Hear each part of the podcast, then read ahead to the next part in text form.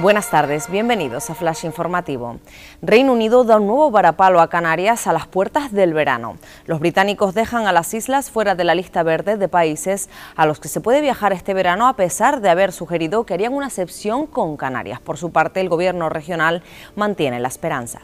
Tenerife suma 83 nuevos casos positivos y no logra bajar de nivel 2 de alerta. Julio Pérez, portavoz del Gobierno de Canarias, apunta que la situación en la isla no está ligada a brotes singulares como Lanzarote, sino a contagios dispersos en distintas zonas. El resto del archipiélago se mantiene en nivel 1 gracias a los buenos indicadores epidemiológicos.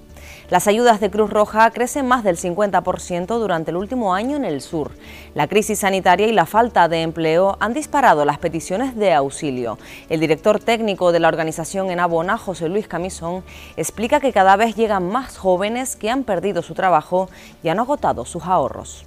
Torres asegura que ayer fue un día histórico para Valle Seco y también para Canarias. Después de 30 años de lucha vecinal y un largo camino administrativo, comienza la obra de la zona de Ligrasa en la que durante dos años se adecuará el litoral para el baño de los tinerfeños.